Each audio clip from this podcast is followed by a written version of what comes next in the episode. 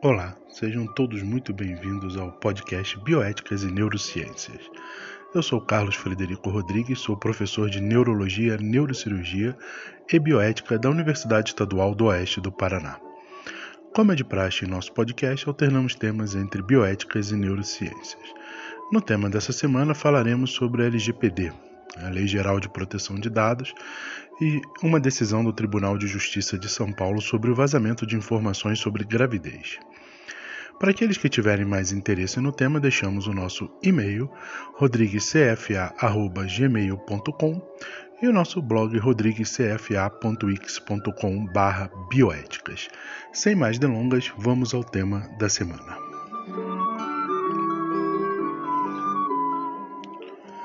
Vazamento de informações sobre gravidez gera dever de indenizar, diz Tribunal de Justiça de São Paulo.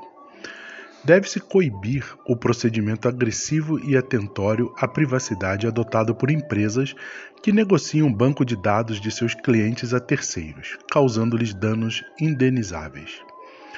O entendimento foi adotado pela primeira Câmara de Direito Privado do Tribunal de Justiça de São Paulo, para confirmar a condenação de um laboratório pelo uso de dados sensíveis para oferecer seus serviços a um, uma paciente que não havia autorizado o compartilhamento de tais informações. A indenização foi arbitrada em 10 mil reais.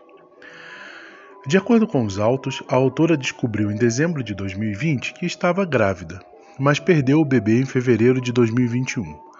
Poucos dias após o aborto espontâneo, ela recebeu mensagens de WhatsApp de um laboratório de criobiologia com uma oferta de coleta e armazenamento de cordão umbilical. A autora alegou não ter fornecido seus dados pessoais nem informações sobre a gravidez para o laboratório. Em contestação, a empresa disse que só teria utilizado dados não sensíveis e não sigilosos referentes apenas ao nome e número de telefone da autora. Não foi esse o entendimento da justiça ao condenar o laboratório. Embora a ré afirme, aspas, que se utilizou de dados não sensíveis e não sigilosos, referentes apenas ao nome e telefone celular da autora, não é o que se depreende dos fatos narrados a autora estava grávida, esta informação é um dado que foi utilizado pela ré em sua atividade empresarial, angariação de novos clientes, fecha aspas, disse o relator, o desembargador Alexandre Marcondes. Segundo o magistrado, a gravidez da autora era notadamente um dado sensível, como dispõe o artigo 5 inciso 2 da Lei 13.709-2018, a Lei Geral de Proteção de Dados. O dispositivo classifica como dado pessoal sensível qualquer informação referente à saúde das pessoas. Para o relator, o artigo se aplica ao caso dos autos. Abre aspas, a própria ré confirma que a autora não buscou os serviços dela. Logo, a ré somente poderia ter conhecimento da gravidez a partir do compartilhamento por terceiros de dado sensível, disse Marcondes, destacando que o laboratório também atuou como agente de tratamento da informação e, por isso, nos termos da LGPD, precisa identificar e apresentar nos autos o responsável pela coleta dos dados da autora. Além disso, conforme o desembargador, não há demonstração nos autos de que a autora tenha expressado seu consentimento a respeito do dado sensível coletado e armazenado, no caso, a gravidez e o aborto espontâneo. Marcondes disse que essa prova cabia ao laboratório réu, como previsto na LGPD.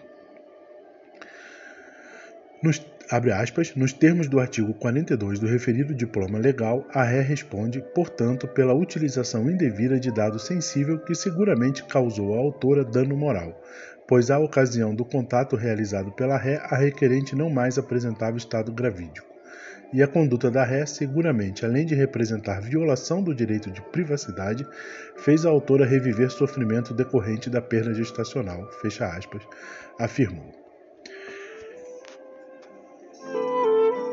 Pois é, cada vez mais sensível a questões, às questões relacionadas à Lei Geral de Proteção de Dados. Para aqueles que tiverem mais interesse, já deixamos o nosso e-mail acima e o nosso blog e espero vocês no nosso próximo podcast com o assunto de bioéticas.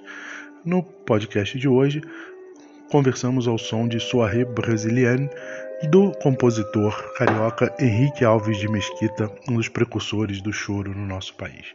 Até o nosso próximo podcast, um forte abraço e até lá.